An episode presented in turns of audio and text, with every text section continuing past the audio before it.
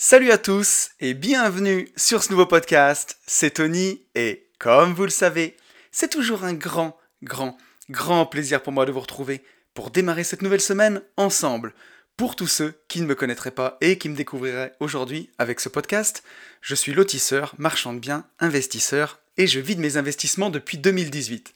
J'ai écrit un livre qui s'appelle Riche de liberté dans lequel je vous explique comment vous aussi vous pouvez réussir à atteindre votre indépendance financière grâce à la division foncière, en faisant des divisions de terrain, des détachements de parcelles, jusqu'à faire des lotissements complets. La promesse, c'est d'arriver à dégager chaque année au minimum 50 000 euros de marge pour pouvoir en vivre, pour pouvoir dire ciao patron et passer plus de temps sur ce qui vous intéresse vraiment. Ce livre, il est dispo sur notre site www.abinvest.net slash boutique ou alors vous allez sur mon Instagram, vous tapez hâte une vie de liberté et vous allez me découvrir dans mes aventures d'internet.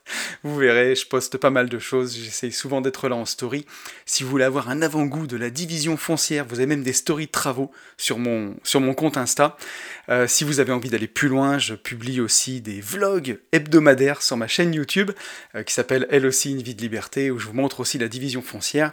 J'ai aussi même une formation qui s'appelle Division foncière expert si vous voulez aller encore plus loin. Et si vous voulez aller encore plus loin maintenant, j'aurai le temps de vous en parler mais euh, j'ai une super formation qui regroupe tout ce qu'on fait, qui s'appelle Global Invest, mais je vais vous en parler un peu plus loin tout à l'heure.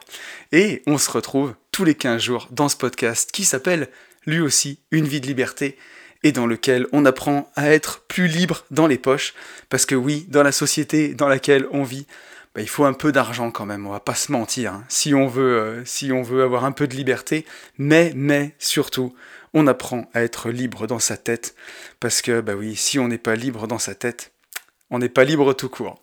Je vais commencer ce podcast comme je le fais euh, bah, tous les 15 jours en remerciant tous les gens qui m'ont mis un petit message suite au podcast de la semaine dernière.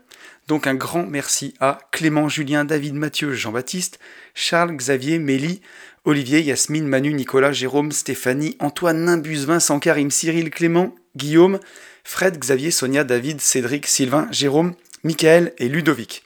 Un grand, grand merci euh, à vous tous. Euh, bah, c'est vous aussi qui faites vivre ce podcast euh, avec vos messages. Et en tout cas, la première rubrique où je reviens sur les messages de la semaine dernière. Donc un grand merci à vous tous. nous sommes 1565 sur YouTube et ça, ça fait vraiment plaisir. Ça monte, ça monte. On est 537 sur SoundCloud. Nous sommes à 286 notes sur Apple Podcast et un nouveau commentaire avec une note 5 étoiles cette semaine. Donc un grand merci à Thomas pour ton commentaire 5 étoiles. Ça fait vraiment très très plaisir. Et nous sommes 5813 sur Insta. Là aussi, ça commence à ressembler à quelque chose, cet Instagram. On est presque 6000, donc euh, n'hésitez pas à me rejoindre sur Insta. J'essaye de publier du contenu quotidien, en tout cas en story, vous donner des infos, vous montrer dès que je fais quelque chose bah, d'intéressant. Euh, donc, euh, donc voilà, n'hésitez pas. Et encore un grand merci à tous ceux qui prennent le temps bah, de s'abonner, de liker. voilà, toute la majorité silencieuse qui des fois vient me mettre un petit message. Merci beaucoup, beaucoup à vous voilà, de faire vivre ce podcast. On n'est pas loin des, 30 000 écoutes, hein, que ce soit sur les gentlemen ou sur Une vie de liberté, 30 000 écoutes par mois. Donc c'est vraiment énorme.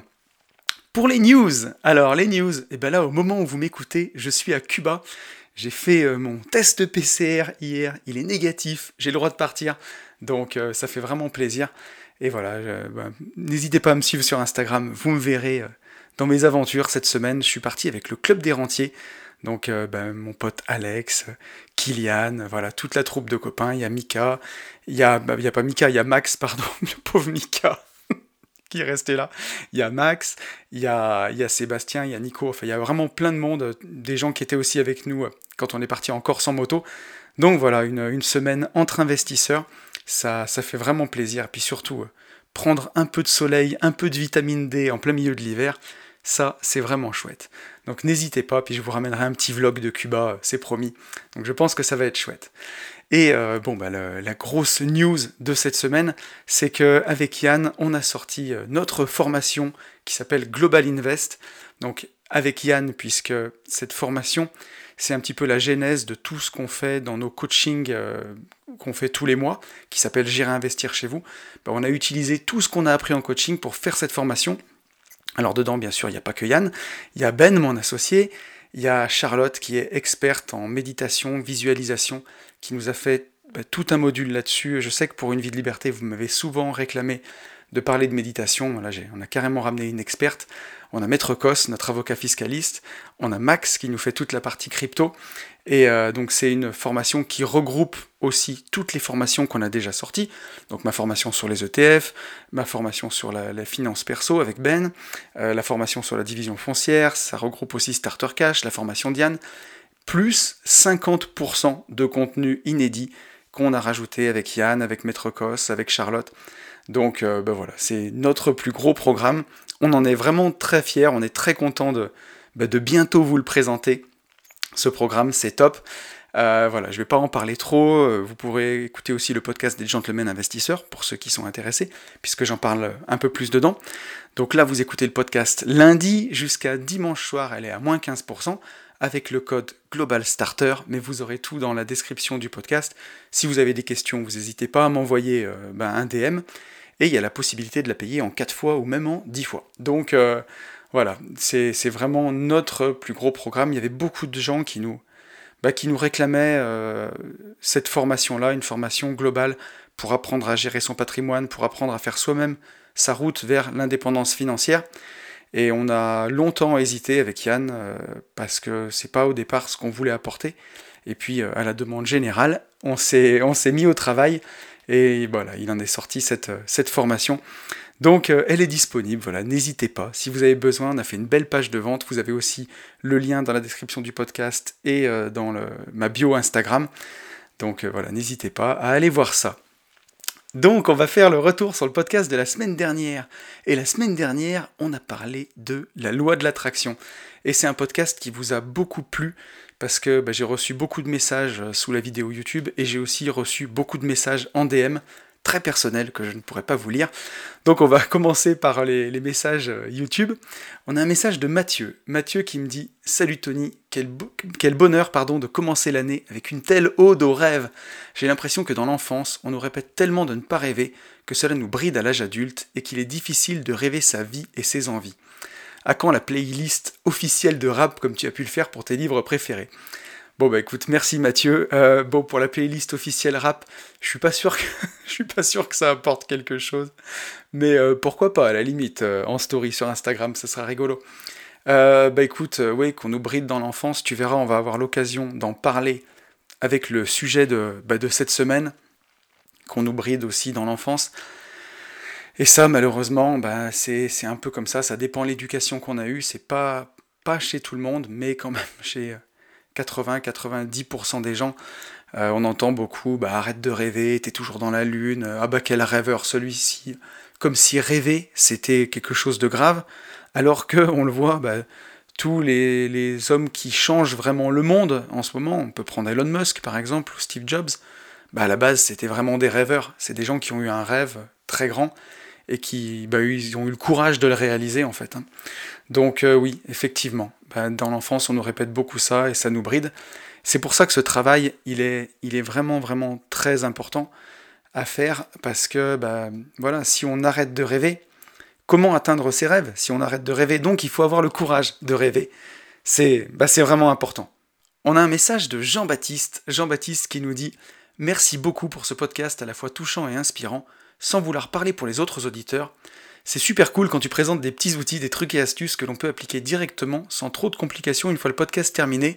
Ça fait un peu devoir, mais dans le bon sens, comme il en existe dans la plupart des livres de développement personnel. Merci beaucoup Tony, et encore bon anniversaire en retard. Bah, merci à toi Jean-Baptiste, merci à toi, ça y est, 40 ans, hein, c'est fait. Euh, donc ouais, bah, j'aime bien toujours apporter des, petites choses en fin, de, en fin de, podcast, toujours essayer de donner des clés.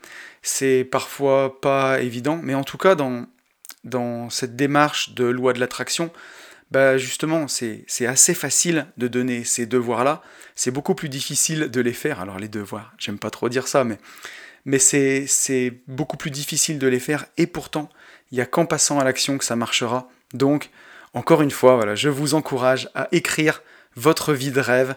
Euh, bah, c'est magique, ça marche euh, et, c'est très important. Et on le verra un petit peu plus loin avec euh, les autres commentaires que j'ai reçus. On a un message de Xavier qui me dit Salut Tony, merci pour ce podcast. on peut être réaliste sans être frustré du tout. Bonne journée. Donc mon petit Xavier, je sais pas comment tu l'as pris, mais, mais je te fais marcher, mais oui, alors bah, peut-être. Euh, on peut être réaliste sans être frustré. Moi, je sais que j'aime pas trop être réaliste. Donc, si tu le dis, je te crois. Mais euh, forcément qu'on doit pouvoir être réaliste sans être frustré. Après, moi, être réaliste, c'est quelque chose qui me déprime.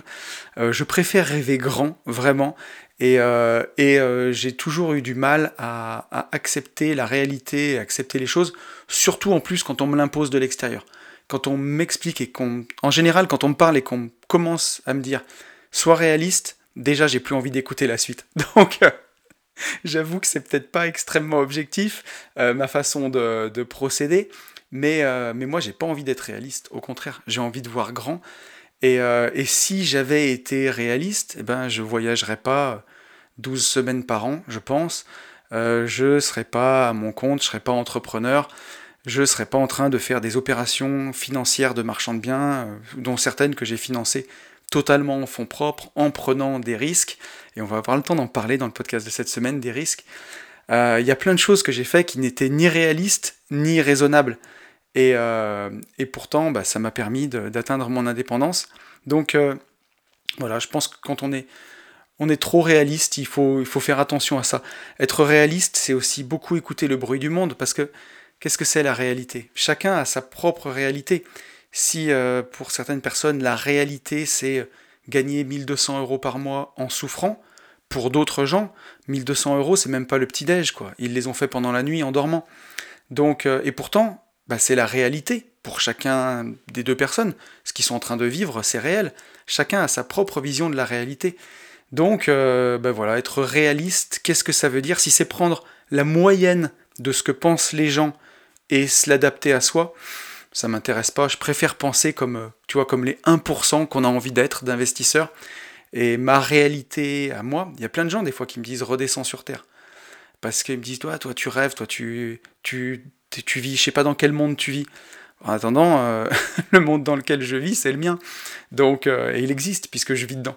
Donc voilà, je préfère être un peu rêveur que réaliste. On a un message de Olivier. Olivier qui me dit Hello, merci pour ce podcast, même si c'est pas mon délire, je ne suis pas d'accord avec tout, mais je respecte bien sûr. Pour moi, la physique quantique, c'est Marvel et les Avengers. Donc, euh, donc merci Olive. Et oui, alors euh, ouais, la physique quantique, c'est euh, même Ant-Man, tu vois, dans, dans, Marvel et les Avengers. Mais ça va au-delà de ça. Et après, on peut y croire ou non. Mais moi, je te, je comment dirais-je, je te conseillerais d'être un, bon sceptique, tu vois. Essaye et tu verras. Ça vaut le coup d'essayer, même si on n'y croit pas, euh, ça vaut le coup de faire l'effort.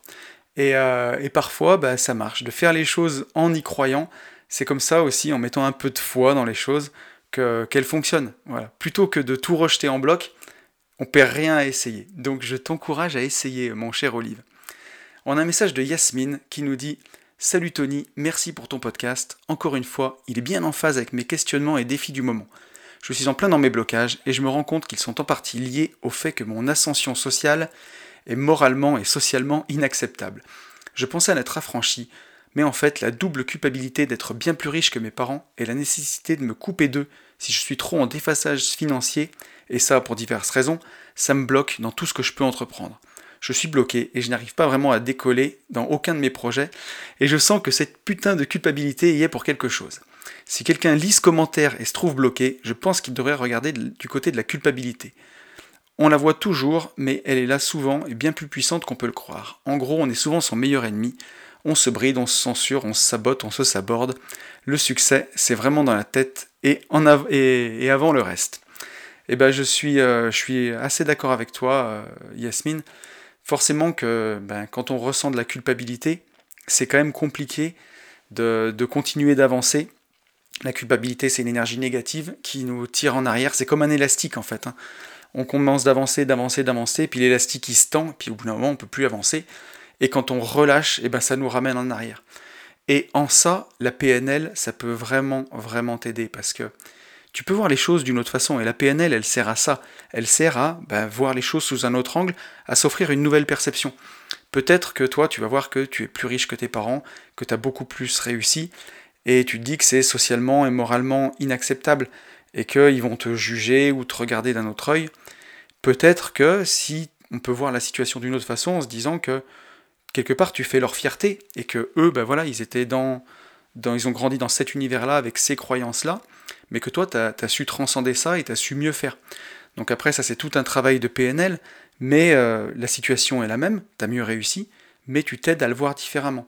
Et au lieu de ressentir de la culpabilité vis-à-vis de tes parents, bah, tu peux t'imaginer qu'ils sont fiers de toi.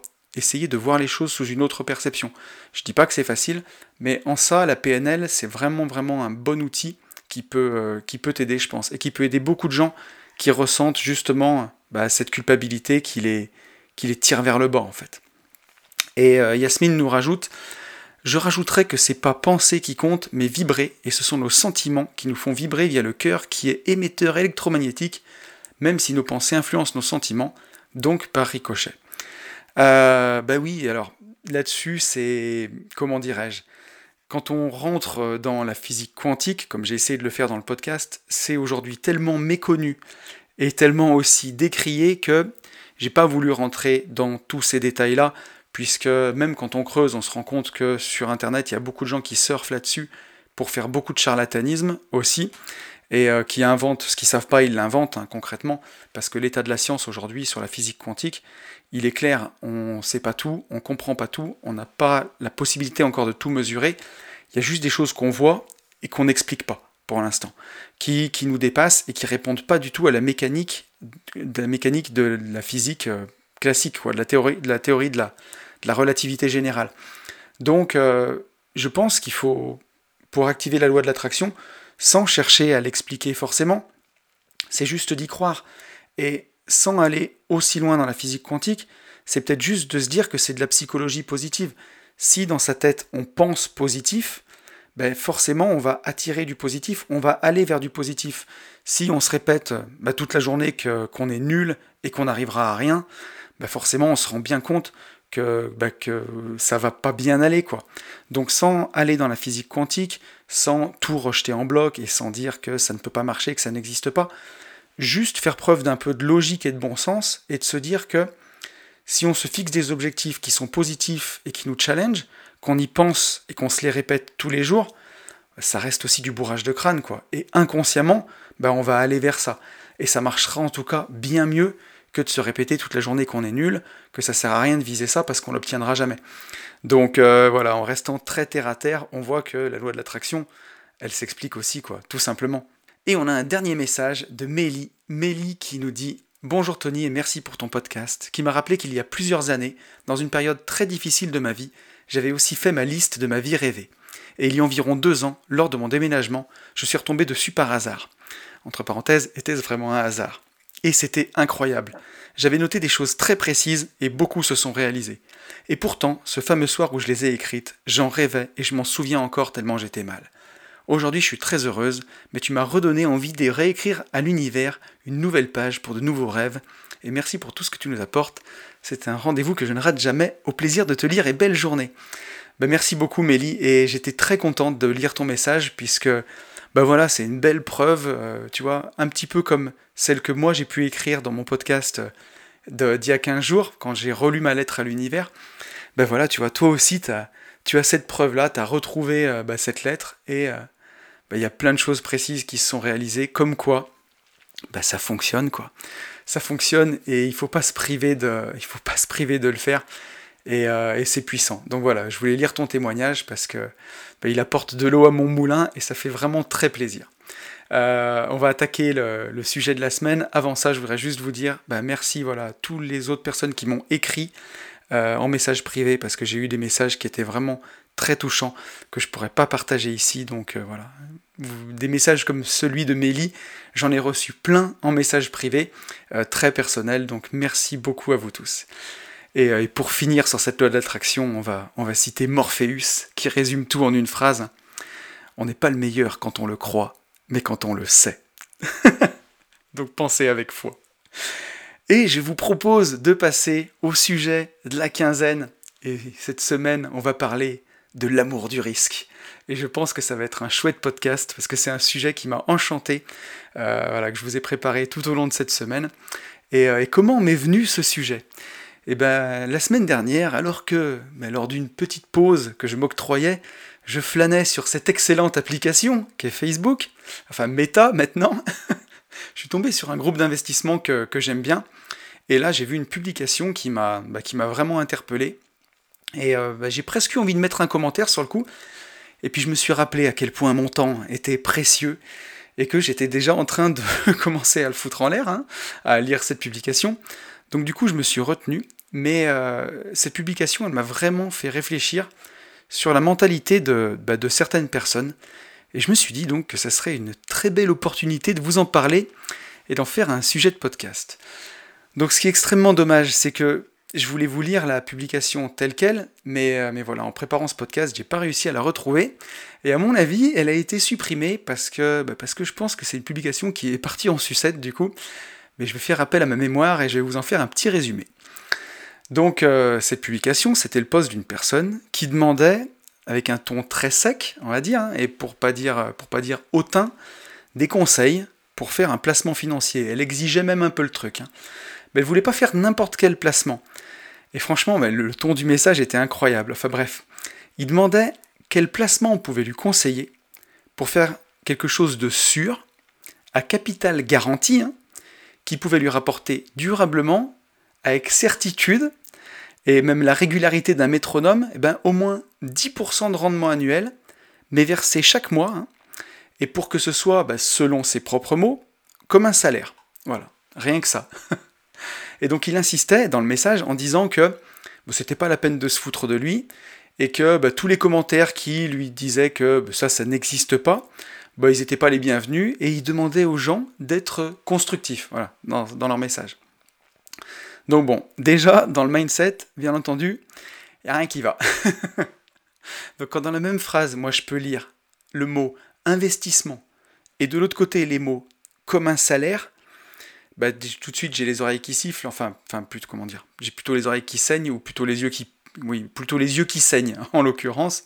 Donc euh, ben voilà, je sais très bien que pour tout investisseur qui, débute, hein, la première chose qu'on a envie d'avoir quand on commence, c'est du cash flow pour, donc je cite à chaque fois, hein, pour remplacer son salaire. Tout le monde veut remplacer son salaire par le cash flow.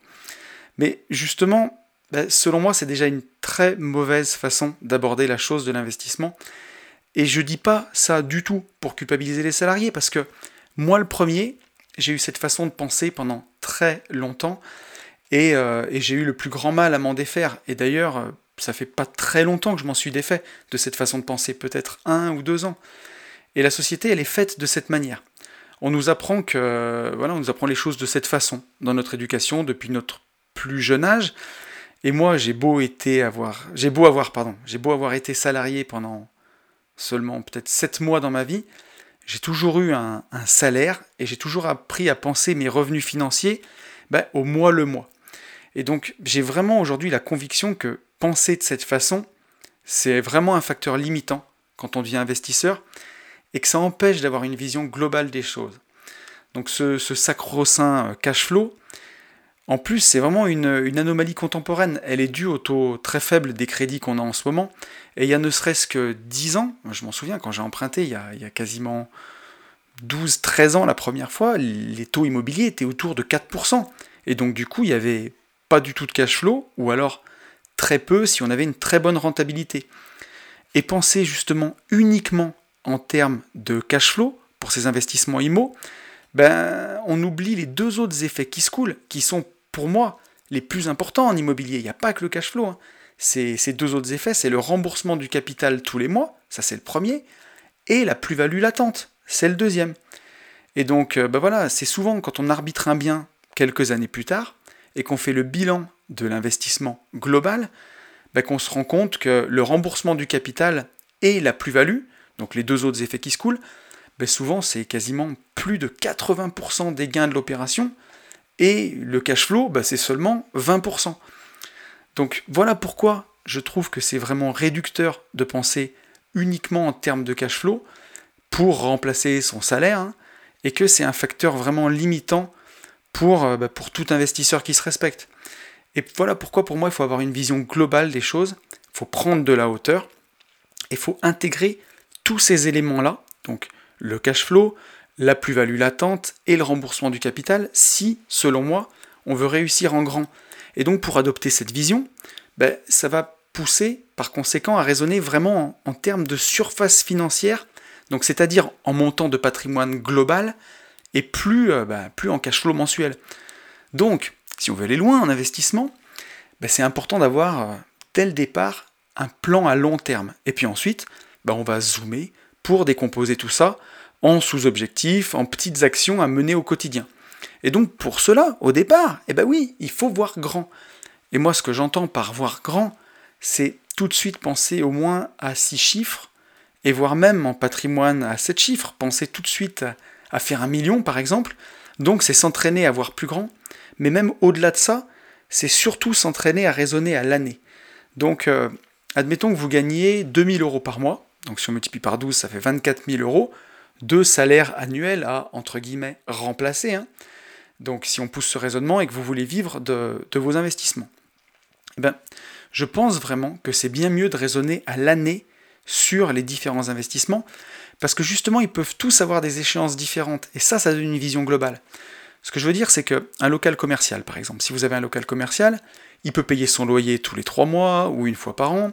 Des SCPI, par exemple, ben, elles peuvent verser les, dividendes tous les trois mois, euh, ou, tous les, ou deux mois, ou tous les six mois. Un placement en fonds euros d'assurance vie, bah, il va verser les intérêts une fois par an. Euh, ou peut-être que bah, cette année, vous avez prévu de revendre un bien immobilier, et donc vous allez encaisser votre plus-value, votre remboursement de capital, et ça, bah, ça va arriver une seule fois dans l'année. Donc, c'est bien mieux de raisonner sur l'année entière et de diviser ensuite le résultat par 12, plutôt que de vouloir à tout prix absolument des revenus régulier et stable. Quelque chose qui tombe tous les mois, tout le temps. Et voilà, parce que pour moi, bah, vouloir des revenus réguliers et stables, c'est vouloir être en sécurité. Et vouloir jouer bah, à tout prix la sécurité, bah, ça c'est une problématique de salarié. Alors encore une fois, je ne le dis pas comme une insulte envers les salariés, parce que moi le premier, je pensais comme ça. Mais à un moment, quand on devient vraiment investisseur, ça vaut le coup de prendre ce recul-là de, sortir de ce schéma et d'arrêter de penser comme ça et plutôt penser en vision globale sur l'année parce que justement, bah, toutes vos sources de revenus ne, seront pas mensuelles. Il y en a des fois qui arriveront deux fois par an, une fois par an. Donc c'est important. Et j'ai même aller encore plus loin dans ce que je disais, c'est que souvent quand j'entends qu'on veut des revenus garantis, réguliers et stables, bah, c'est au-delà d'une problématique de salarié. C'est pas qu'on veut devenir investisseur, mais c'est qu'on veut devenir fonctionnaire, quoi. garantie régulier et stable, c'est ça. Et encore, hein, pour le garantie, euh, ça devient de pire en pire quand même. Hein. Mais donc, pour euh, rebondir et en revenir à notre euh, message de notre cher groupe Meta maintenant, bah, c'est exactement la teneur des messages que s'est pris par la tête notre cher ami avec son message un peu hautain. Il s'est pris des bah, si tu veux un revenu régulier et garanti, t'as qu'à faire fonctionnaire. Ou même des messages du genre euh, ce que tu cherches, c'est pas un investissement, c'est une pension de retraite. Euh, et, voilà, et c'est vraiment ce que je pensais, quoi. Et encore, ben, le coût de la retraite, pour le côté régulier de la pension de retraite, euh, bon, il y est, mais le côté garanti, j'en suis beaucoup moins sûr. Hein. Ça pue la retraite, hein. vu en ce moment comme elle baisse chaque année. Moi, je vois mes parents sont retraités, mon père s'en plaint, parce que voilà, c'est c'est pas jusqu'à quand ça va durer la retraite. Hein. En tout cas, pour notre génération, moi j'ai 40 ans, on m'a annoncé 40% de, mon salaire. Donc euh, avec ça, on va pas aller bien loin. Heureusement que, nous, investisseurs, on prend les choses en main et qu'on remplace ça, parce que sinon c'est mal barré. Et donc je vous avoue que quand j'ai vu la teneur des réponses, bah, c'est exactement ce que j'allais écrire à ce message. Et, euh, et c'est d'ailleurs pour ça que je me suis retenu bah voilà, les autres l'avaient fait, euh, le, message était passé, et puis j'avais pas que ça à foutre non plus, donc ça m'arrangeait bien. Mais euh, il reste tout de même, néanmoins, quelques questions. Bah, qu'est-ce qui peut pousser une personne aussi jeune, parce que c'était un jeune, bah, à vouloir toucher ce genre de rente alors qu'on n'a même pas 30 ans, quoi? Alors, bah, je crois que, en vrai de vrai, hein, je peux comprendre le raisonnement de la personne. Pas le ton qu'elle emploie dans le message, ça c'est puant, mais vraiment le raisonnement. Et après tout, je me souviens que, après mes deux burn-out, si on m'avait donné sur un plateau bah, ce type de rente, hein, mensuelle, régulière, bah, je crois que je l'aurais prise. Et euh, je l'aurais prise pour pouvoir enfin vivre ma vie, sortir de ce job qui me rendait fou et qui m'avait fait faire deux burn-out. Mais euh, bah, est-ce que j'aurais eu raison de le faire? Bah, La sagesse populaire, elle dit, et je crois vraiment, hein, elle dit que le bonheur n'est pas au bout du chemin, mais que justement le bonheur, c'est le chemin. Alors, bah, si ce type de rente existe, où est-ce qu'elle est l'aventure hein? Si on ne prend pas de plaisir dans le processus de, création de notre indépendance ou de notre liberté financière, à quoi ça sert de le faire? Et je le, je dis toujours quand, euh, quand on donne des coachings en présentiel avec Yann, il faut que ça plaise, quoi. Quand on propose un, roadbook, quand on propose euh, une, ligne directrice pour les prochains investissements. Je ne vais pas proposer de la LCD à quelqu'un qui, déteste faire de la gestion de personnel, puisqu'il y aura une femme de ménage à gérer, ou qui déteste le contact. Je vais plutôt lui présenter de, l'achat-revente. Et, à une personne qui veut absolument des revenus qui tombent tous les mois, ben, je vais plutôt lui proposer de la LCD plutôt que de l'achat-revente. Peut-être parfois on peut gagner même plus, mais où ça tombe que une ou deux fois par an. Donc je le dis toujours, il faut que ça plaise, il faut aimer ça. Euh, et, les investisseurs qui vont loin, eh ben, c'est ceux à qui ça plaît, c'est ceux qui sont passionnés. Alors bon, l'avantage c'est que dans le domaine de l'investissement, de tout ce qu'on fait, ben, c'est très vaste. Hein. Entre l'IMO, la bourse, la crypto, le business physique, le business en ligne, le domaine il est quand même assez vaste pour trouver un, domaine qui vous éclatera. Mais euh, voilà, peut-être aussi que ben, cette personne, qui, demande une rente comme ça aussi jeune, peut-être que ce type de rente, il était attendu par, elle justement pour se libérer totalement à l'esprit et passer plus de temps, comme je le dis dans l'intro du podcast, hein, sur ce qui l'intéresse vraiment. Et en vrai, je trouve que c'est complètement louable et je le comprends parfaitement parce que bah, c'est aussi un de mes moteurs. Je suis passionné de voyage et je suis, je suis quand même bien content que bah, les revenus de mes investissements ils me permettent de profiter de ces moments-là et que, ça rentre en automatique. Donc euh, c'est pas le but d'avoir cette rente en automatique qui me chiffonne. En fait, ce qui me chiffonne, je crois, c'est plutôt que la personne, elle puisse croire que ce soit aussi simple en fait, aussi facile, et qu'un placement euh, bah, à capital garanti et sans risque, mais avec un rendement très élevé et sans aucune volatilité, eh ben, ça puisse exister et, voire même avec le ton qu'elle utilisait, hein, bah, presque le réclamer comme un dû, quoi. Voilà, comme un. Et bah, je pense que d'une part, croire à ça, déjà c'est vraiment croire au Père Noël. Alors là, c'est plus la saison, mais ça c'est pour la boutade. Mais c'est surtout ignorer ce que c'est d'investir, bah, investir au sens noble du terme, et surtout ignorer la composante essentielle qui va rémunérer un investissement. Et ça, c'est vouloir prendre ben, aucun risque, voilà. Alors que justement, ben, c'est ça qui paye, c'est ça qui va payer, c'est ça qui est rémunéré quand on investit, c'est le risque qu'on va prendre. Et donc, vous l'aurez compris, cette semaine, c'est un podcast hommage à la Funky Family. on va parler de l'amour du risque. Et donc, je vais dédier cet épisode à tous ceux qui vivent par amour du risque.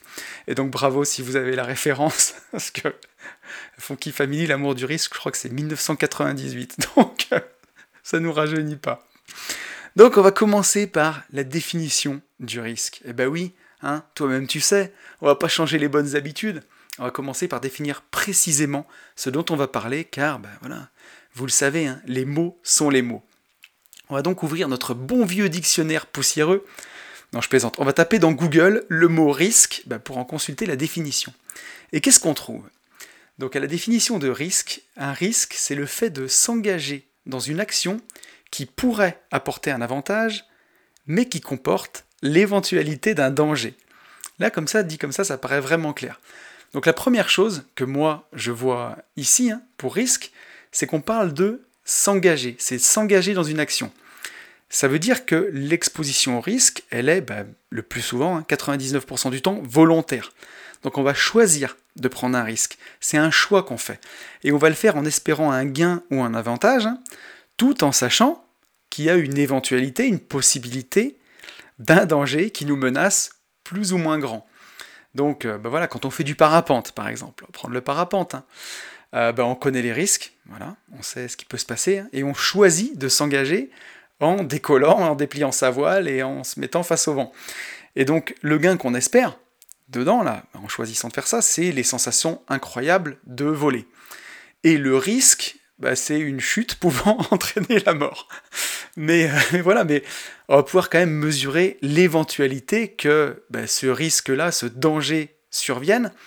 Et en parapente, euh, il existe, mais il est quand même proche de zéro, euh, vu le matériel qu'on emploie, qui est aujourd'hui très très au point, toutes les précautions qu'on va prendre avant de s'envoler. Mais néanmoins, bah, ce risque, il existe. Et c'est ce qui fait aussi que c'est aussi excitant de, voler, justement. Donc un risque, c'est ça. C'est la coexistence d'un aléa et d'un enjeu.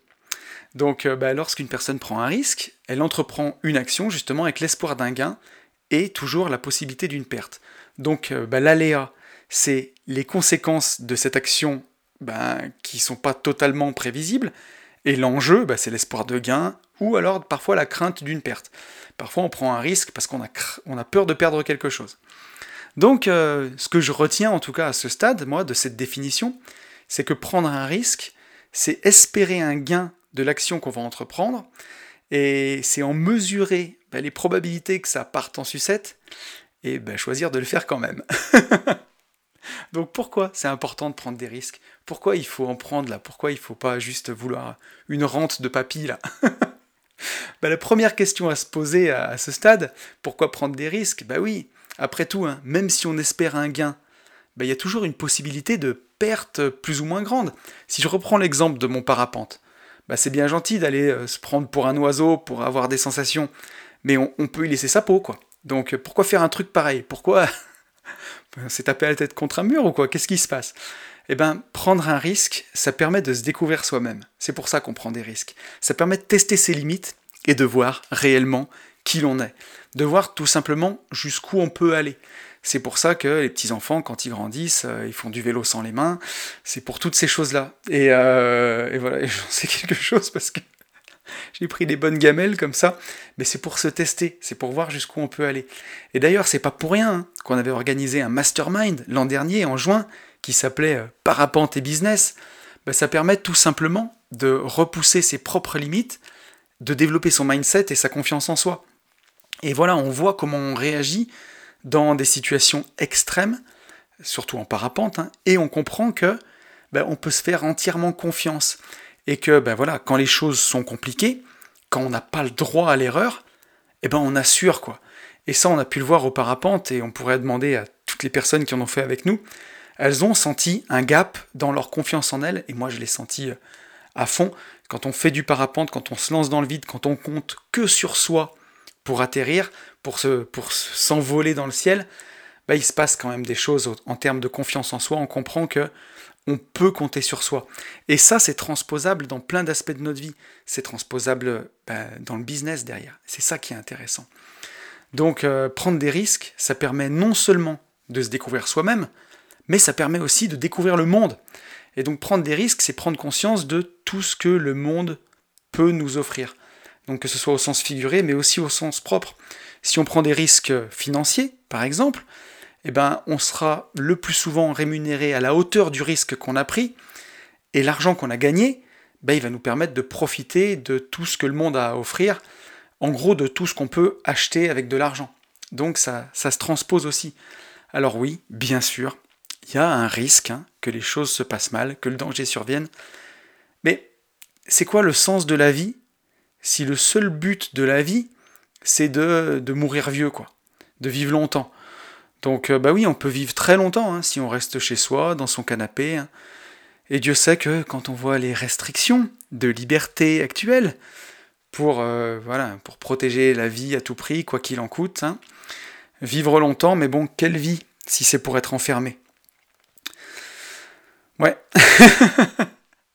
Je pense que vous connaissez sûrement cette métaphore qui dit que ben, un bateau, il est bien plus en sécurité au port, bien amarré, à l'abri des vagues de 15 mètres de haut d'une tempête.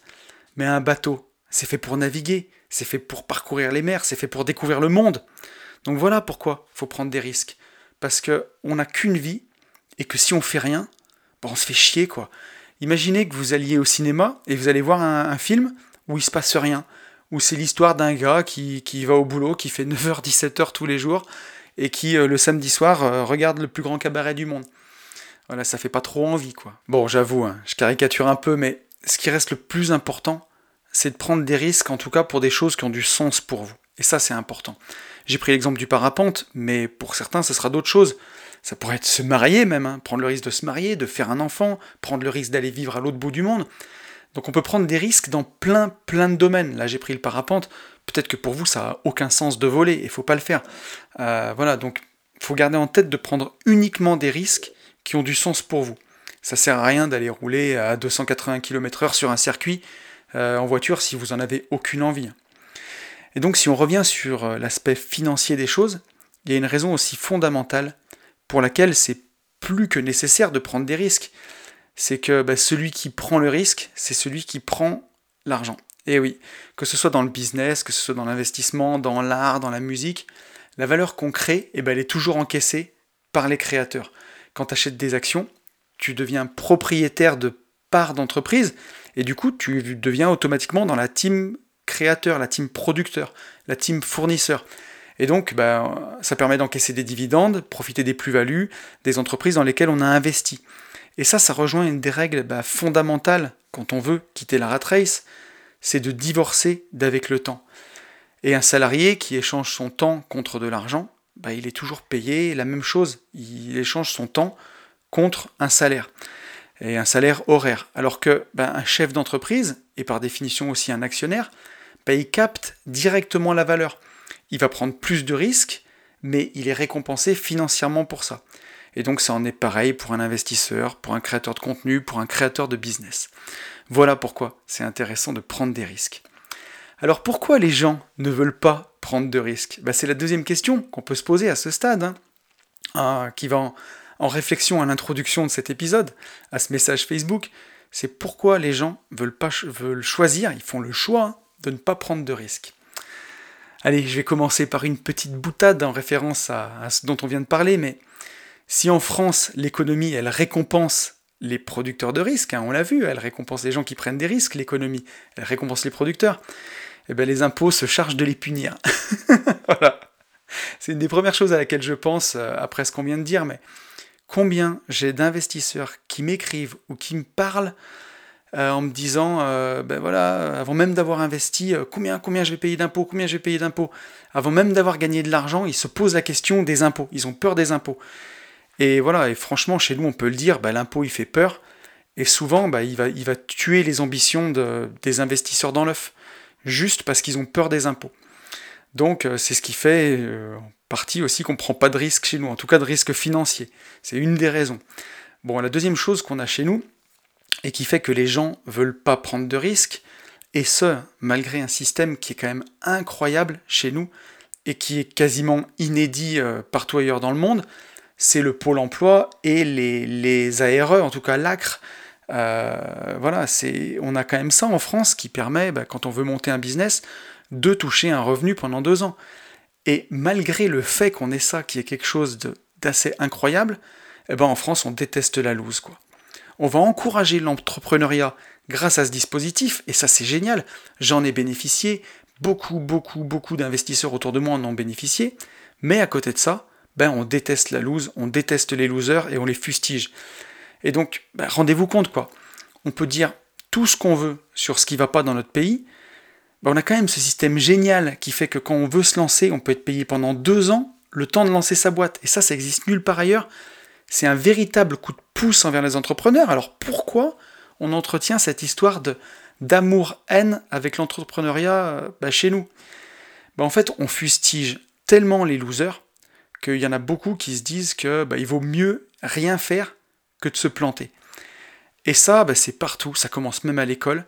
Et récemment, j'ai vu en préparant ce podcast, dans une interview de Didi Sreberkan, que, certaines écoles, dans certaines écoles, les profs, ils vont jusqu'à mettre des notes négatives quand c'est nul. Et donc, comment faire passer le, message mieux que ça hein. Si tu as une note inférieure à zéro, bah, tu te dis, bah, j'aurais mieux fait de rien faire. quoi. Et ça, c'est vraiment, vraiment ancré dans notre pays. C'est que si on échoue, eh ben voilà, on est tricard à tout jamais. On a un gros tampon loser sur le front et, euh, c'est très compliqué. Et si jamais vous plantez une boîte, bah, essayez de retourner voir un banquier pour lui expliquer les choses. Et ça, on le voit même euh, partout chez nous, euh, dans les interviews à la télévision, quand une célébrité elle est invitée, même 20 ans après, ben on fait que lui rebalancer ses échecs et ses ratés au visage. Et, et ça, c'est complètement fou, quoi. Et donc, à cause de ce mécanisme, de cette ambiance, hein, ben ça fait que les gens, ils sont sclérosés par la peur. Et si toi, tu décides de prendre des risques pour découvrir, tu vois, ce que le monde a à offrir, à, t'offrir, ben, il y a beaucoup de gens autour de toi, à cause de ça, qui vont attendre un peu ton échec, tu vois, pour se rassurer, pour se dire, euh, bah, tu vois, on a bien fait de rien faire. Et du coup, face à ça, il y a beaucoup de gens qui préfèrent jouer la sécurité. Ils choisissent de prendre aucun risque et donc ils préfèrent ne pas essayer du tout. Et je pourrais même ajouter un dernier argument en disant que bah, au pays des aides sociales, hein, qui sont données bah, sans aucune contrepartie, bah, ça encourage l'inaction, ça encourage l'absence de risque. C'est un peu un vote pour, euh, pour l'absence de risque et, surtout pour ceux qui en abusent en tout cas de ces aides sociales, parce que pour certaines personnes elles sont vraiment nécessaires, mais on va pas se faire un dessin, il y en a beaucoup, beaucoup, beaucoup qui en abusent, bah c'est aussi un vote euh, envers ceux qui choisissent de ne rien faire. Quoi. Donc voilà pourquoi il y a des gens qui, ne prennent pas de risques. Mais maintenant qu'on a défini tout ça, qu'est-ce que c'est le plus grand risque? C'est quoi le plus grand risque? Oh, je vais paraphraser, je vais même citer un t-shirt de Cédric Anissette que j'aime bien et que j'ai d'ailleurs et qui dit le plus grand risque dans la vie, c'est de n'en prendre aucun. Bah parce que, bah en vrai, c'est ça. Hein. À jouer la sécurité tout le temps, le plus grand risque qu'on prend, bah voilà, c'est d'avoir une vie où il se passe rien, quoi. Et à pas vouloir jouer du tout, eh ben voilà, on risque pas de gagner, même pas un petit peu. Et ça, c'est comme au loto, hein. celui qui joue pas, il risque pas de gagner. Ben voilà. Et c'est quand même dommage, parce que bah, le plus grand risque qu'on prend justement à ne rien risquer, bah, c'est celui-là, quoi. C'est de passer complètement à côté de sa vie. Et même en termes d'investissement pur, ben, jouer la sécurité, ça coûte hyper cher. Celui qui pense qu'il prend aucun risque en plaçant son argent sur un livret A, ben, au contraire, il accepte de voir son argent se dévaluer chaque année. Aujourd'hui, le livret A, je crois qu'il a été remonté à 0,8%, grassement payé, et on a une inflation quand même qui est annoncée autour de 2%, mais dans les faits, elle est plutôt à 5% à mon avis, et vu comme les coût des matériaux de construction augmente, ben, elle est même encore plus haute. Donc chaque année, l'argent qui est mis sur un livret A, il perd de sa valeur. Pour vous imaginer, hein, c'est comme si vous stockiez euh, votre argent en billets dans votre cave et que chaque année, il y a des souris qui viennent en bouffer 4-5% du tas. Donc ici, ben, l'absence de risque en apparence, c'est un grand risque qui coûte très cher. Donc voilà, hein. donc on a vu tout à l'heure que ce sont les créateurs qui captent la richesse, donc il faut quand même veiller à être le plus souvent dans la team créateur. Euh, et, c'est ce qu'on fait quand on place son argent dans les ETF, par exemple, pour investir dans des entreprises en bourse. Même si c'est un placement qui est volatile, c'est-à-dire dont la valeur, elle peut évoluer dans le temps à la hausse comme à la baisse, ben, est-ce que cette volatilité, elle est vraiment synonyme de risque sur le long terme?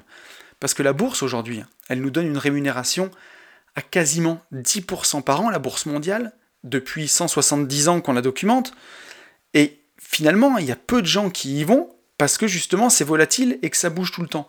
Mais sur cette période de 170 ans, bah, la bourse, elle monte. Alors elle monte pas de façon linéaire, mais elle monte. Et pour expliquer ça, on peut prendre une métaphore que j'avais vue sur un forum boursier que j'avais bien aimé. On va prendre la métaphore de, Tonton Mindset qui se balade avec Rico, avec son chien. Donc je sais que vous vous marrez déjà, mais vous allez comprendre. Donc si je me balade avec mon chien et qu'on est en train de monter une, une côte, une pente, à 10% de pente, on monte un chemin à 10% de pente. Bon, moi je vais marcher de façon régulière sur, sur cette pente, donc je vais représenter, on va dire, la moyenne du marché à long terme.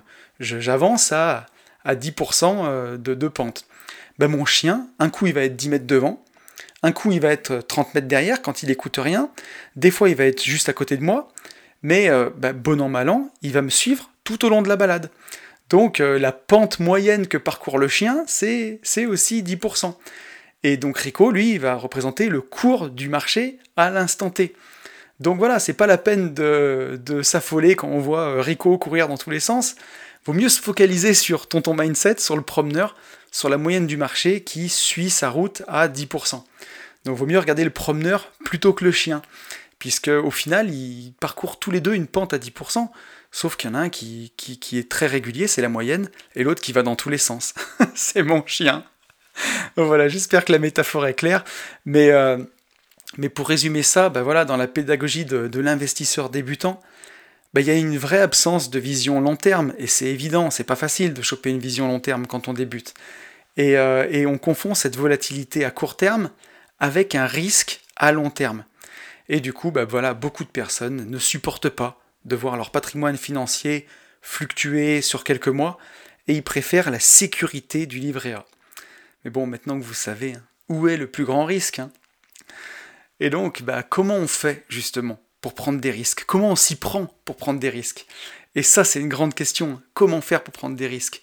Pour choisir délibérément hein, de s'engager dans une action qui, si elle se passe mal, bah, elle peut nous faire perdre des choses super précieuses à nos yeux, comme bah, de l'argent, ou surtout la santé. Donc la première réflexion, c'est de se dire que si on n'a rien à perdre, c'est beaucoup plus facile de prendre un risque. Eh ben oui. Et vous avez souvent entendu, à mon avis, cette histoire d'un Anglais qui, euh, qui a entendu par son docteur qu'il était condamné, qu'il avait un cancer et qu'il avait plus que quelques mois à vivre. Et du coup, bah, il a entrepris de faire des voyages, il a claqué tout son argent, il a vraiment vécu, on va dire, et pour se rendre compte que finalement, euh, bah, il n'était pas malade, il avait rien du tout, et il a plus d'argent et il pleure. Mais voilà, on l'a tous entendu. Et ben pourquoi il a commencé à vivre comme ça et à dépenser tout ce qu'il avait et à vraiment vivre une vie en grand? Ben Parce qu'il pensait qu'il allait mourir, il pensait qu'il avait plus rien à perdre. Et donc ben voilà, quand on sait que de toute façon on va bientôt partir, ben c'est là qu'on réalise que le temps est précieux et on décide de le vivre à fond. Et c'est tout l'enjeu de mon podcast, c'est tout l'enjeu d'une vie de liberté, c'est de réaliser, voilà, ben ici et maintenant que le temps est compté, quoi. Voilà, on n'attend pas de savoir qu'on est condamné, et je vous le souhaite pas, mais voilà, mais c'est de réaliser ici et maintenant que la vie elle passe vite et qu'il faut agir tout de suite pour vivre ses rêves et pour vivre ce qui compte pour soi. Et donc c'est aussi pour cette raison qu'il faut faire attention à pas tomber dans le piège de la rat race. Ben oui, bien penser que c'est plus facile de prendre des risques quand on n'a rien à perdre. Quand on a 22, 23 ans, qu'on sort d'études et que toutes nos possessions elles tiennent dans le coffre d'une Clio 2, ben on peut prendre tous les risques qu'on veut. Et c'est vraiment le moment pour tenter des choses, pour essayer, parce que si on se rate, ben, les conséquences, elles sont minimes. On n'a pas grand-chose à perdre. Donc le rapport bénéfice-risque, il est vraiment très déséquilibré et il est carrément en notre faveur. quoi. Si on gagne, on gagne beaucoup. Si on perd, on perd pas beaucoup. Et c'est pas quand on vient de se marier, qu'on a une maison à crédit, deux enfants, un scénic neuf à crédit, et un chien, que c'est le plus facile de prendre des risques. Donc je dis pas que c'est impossible parce que je rentrais totalement dans ce piège et dans ce cliché. Et pourtant, j'ai choisi à l'époque de prendre des risques. Mais je dis juste que bah, c'est bien moins facile et que le rapport bénéfice-perte, eh ben, il est bien plus équilibré dans ce cas-là. C'est-à-dire que bah, si on perd, on perd beaucoup. Si on gagne, on gagne peut-être beaucoup, mais voilà, on perd beaucoup de l'autre côté. Donc le rapport est plus équilibré. Et donc c'est bien plus difficile de sauter le pas. Parce qu'une prise de risque, c'est un peu comme en trading. Décidément, on aura fait beaucoup de métaphores boursières sur ce podcast, mais sur un compte de trading, vous avez 10 000 euros de capital, par exemple. Eh bien, à chaque trade qu'on va faire, on va risquer seulement 1 à 2% du capital. Et en général, on ne prend pas plus de 10 trades en même temps, sinon c'est impossible à suivre. Et donc, on va chercher des configurations de trading qui ont ce qu'on appelle une forte asymétrie positive. C'est-à-dire que si ça se passe bien, bah, je gagne beaucoup, entre x2 et x10, ou même plus. Hein. Et si ça se passe mal, eh ben, je vais mettre ce qu'on appelle un stop loss, c'est un ordre de vente à perte, à moins 15%. Et comme ça, bah, le rapport bénéfice-perte, il est totalement déséquilibré. Et c'est de cette façon qu'on gère le risque. Et ça, c'est vraiment, vraiment important. Et donc, euh, ben, on va rechercher aussi dans la vie ce genre de configuration, comme des configurations de trading quand on va prendre un risque. Pile, je gagne beaucoup, face, je perds un peu. Donc une question à se poser à, ce stade, euh, c'est qu'est-ce que je suis prêt à perdre pour aller encore plus loin? Bah oui, puisque voilà, dans un risque, c'est ça. Hein. En effet, hein, même si c'est grâce au risque que j'ai pris dans le passé que j'en suis euh, ici aujourd'hui, et de là où je vous parle, j'ai assez pour vivre, dire, tranquillement jusqu'à la fin de mes jours. Alors pourquoi continuer à prendre des risques?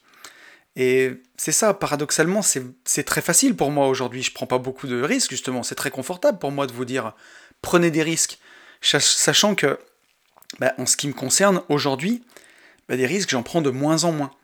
Alors, c'est vrai et faux. Hein. C'est-à-dire que je prends beaucoup de risques chaque mois pour avancer dans mes objectifs, mais je prends toujours le soin de jamais mettre en danger ce que j'ai bâti. Je m'explique. Hein. Donc en ce moment, par exemple, on sort une nouvelle formation, je vous en ai parlé dans l'introduction du podcast. C'est un risque, parce que même si je suis convaincu qu'elle aura du succès vu la valeur qu'on apporte, l'énergie qu'on a mis dedans, ben, il y a toujours un risque que les résultats ne soient pas à la hauteur du travail qu'on a fourni. Mais dans tous les cas, que cette formation elle fonctionne ou pas, bon ben, je pourrais toujours donner à mes enfants euh, à manger le mois prochain. Et donc de la même façon en immobilier, je vais prendre des gros risques quand je fais des opérations de marchand de biens sur fonds propres par exemple, et en plus en ce moment on en a fait quand même beaucoup, euh, mais j'investis toujours sur plusieurs opérations en même temps, dans des secteurs différents, et je fais en sorte à chaque fois que chaque opération, elle fasse au maximum 500 euh, 000 euros de chiffre d'affaires, pas plus. Et c'est ce qui fait que s'il y en a une qui part en sucette, ben, ça remettra pas en cause mon indépendance financière. Donc d'un côté, je suis prêt à prendre des risques, et, j'en prends des risques. Mais pour l'instant, par exemple, jamais je m'engagerai tout seul, sans associé, dans une opération dont le chiffre d'affaires global ou le montant emprunté est à un million ou plus. Jamais. Parce que si celle-ci, elle se passait mal, bah, ça pourrait carrément compromettre tout ce que j'ai réussi à bâtir, et ça, c'est juste hors de question, quoi. Je suis pas prêt à prendre ce risque-là et à perdre ma liberté juste pour aller encore plus loin. Mais bah voilà, quoi qu'il arrive, si on veut une vie différente, à un moment ou à un autre, il faudra prendre des risques. Et donc, ça sera à vous de manager ce risque pour qu'il soit suffisant pour bâtir sans prendre le risque de détruire ou en tout cas prendre trop de risques. Et donc c'est en ça qu'on en arrive à, la dernière question à se poser, et qui est souvent la plus sage. Ben, est-ce que parfois il ne faut pas se satisfaire juste de ce que l'on a? Et que à toujours vouloir plus, eh ben on peut en oublier ou minimiser ce qu'on a déjà réalisé. Et ça c'est dramatique. Et je connais personnellement des gens qui ont fait des fortunes, mais des vraies fortunes, en immobilier en business, bien au-delà de ce que moi j'ai pu réaliser, et qui sont même pas au dixième de la vie que je mène. Ils sont dans la course au toujours plus. Ah, quand j'arrive à, à 20 000 euros de cash flow par mois, euh, là je m'arrête et je profite. 20 000. Ou encore euh, des gens qui me disent, euh, allez, encore un coup de collier, j'arriverai bientôt à 10 millions d'euros de patrimoine, et là vraiment je m'arrête et je profite de la vie. Et en attendant, c'est des gens qui ne font que travailler, travailler, travailler. Et avec des objectifs aussi élevés, ben voilà, en attendant, la vie elle passe, et si on ne s'arrête pas pour profiter et pour apprécier ce qu'on a déjà réalisé, ben à quoi ça sert de continuer? Parce que le bonheur, vraiment, il est ici et maintenant, j'en parlais, mais je me souviens quand on avait encore notre boîte de travaux publics avec mon associé, avec Ben, et que c'était des journées où c'était la merde, on se retrouvait des fois le midi au resto, et je lui disais, mais faut qu'on fasse l'effort d'être heureux maintenant. Je disais, regarde, même si c'est dur, bah là on est au resto, on est tous les deux, on est, cousins, on a la chance de bosser ensemble, on mange un bon plat, on est en vie, euh, ce week-end on aura un bon week-end, et je disais si on n'arrive pas à aimer la vie quand c'est la merde, ben on n'arrivera pas à, l'aimer quand tout ira bien en fait. Si t'arrives pas à apprécier les mauvais moments, et je sais que c'est dur de le dire, mais si on n'arrive pas à apprécier quand c'est les mauvais moments, ben on n'arrivera pas à les aimer quand tout ira bien. Euh, et, la vie, c'est pas ça. La vie, c'est pas, c'est pas de vouloir qu'il fasse beau tous les jours. C'est d'apprendre à danser sous la pluie. Et j'en suis tellement convaincu. Et donc, euh, voilà, personne, personne n'est dispensé de travailler sa gratitude au quotidien. Et c'est votre gratitude qui vous servira de boussole quand vous voudrez toujours plus. Et que peut-être vous serez tenté de prendre des risques un peu trop gros pour l'instant. Et qui pourraient mettre en danger ce que vous avez bâti. Donc voilà. On arrive à la conclusion de, ce podcast et en conclusion, je vais vous dire que, bah, que dans notre beau pays, on aime bien raconter euh, au collège, aux jeunes, l'histoire d'Icare. Icare, ce héros de la Grèce antique, pour qui euh, Dédale, son père, avait créé un beau costume en plumes collé avec de la cire pour s'échapper du labyrinthe dans lequel ils étaient enfermés.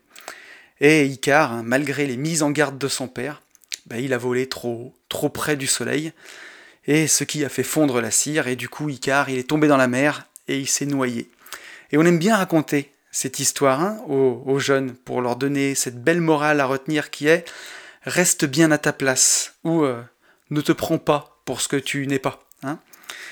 Et eh ben moi je préfère retenir une autre morale c'est qu'au moins Icar, bah, il a expérimenté ce que c'était de voler plutôt que de rester sur Terre. Il s'est lancé, il a essayé, il a refusé sa condition d'être enfermé et il a pris des risques pour s'en sortir. Et au moins, bah, il a vécu une belle aventure. Et la leçon qu'il nous apporte, Icar, et celle qu'il faut retenir, selon moi, hein, c'est pas de prendre aucun risque, c'est juste de faire attention dans son management de risque à ne pas se brûler les ailes. Et la vie, c'est ça, hein, c'est de l'aventure. Ça doit pas être euh, d'espérer une rente stable et fixe, comme un salaire, comme un euh, retraité avant l'heure.